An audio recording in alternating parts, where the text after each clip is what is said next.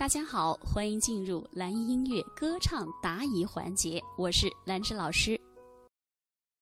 刚刚呢，呃，我看到二姐说，兰老师，我以前唱《映山红》，个别句子啊会扯着嗓子，比较累。啊，但听起来有热情，有激情。参加学习之后，我唱《映山红》，觉着很轻松，不费力，也不扯嗓子了，不累了。但是感觉有点软绵绵的感觉，缺乏热情和激情，听起来声音不像扯着嗓子的声音，集中有力。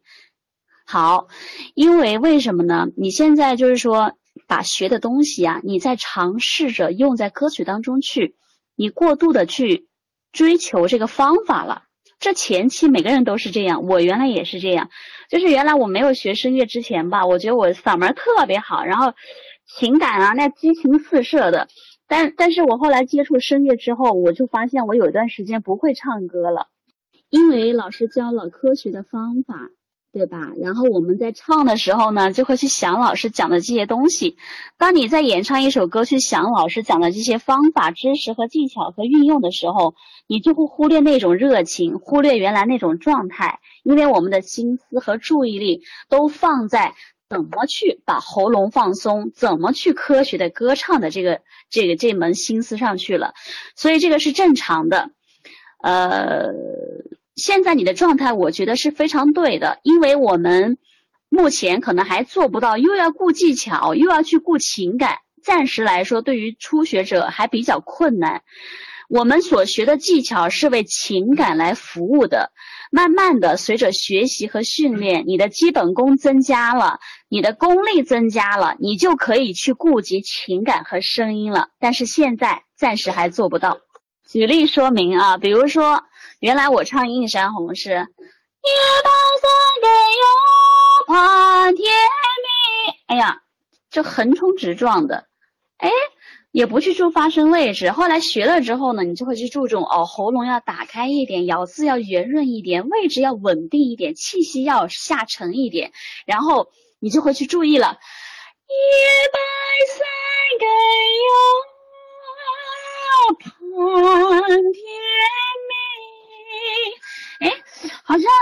我去顾及这个，嗯，声音了吧？好像这个又表现又不太自然了，就是内心的这个情感又不太自然了。好，我又去调整。好，好像技巧到位了哈，还，气息也比较到位了，我们就可以去融入情感了。夜半三更又盼天明，寒冬，是吗？所以说，他这个歌唱的技巧和情感啊，它是相辅相成的。但是我觉着做到情感之前，你所说的热情啊，这种激情啊，其实就是情感的一部分嘛，对吧？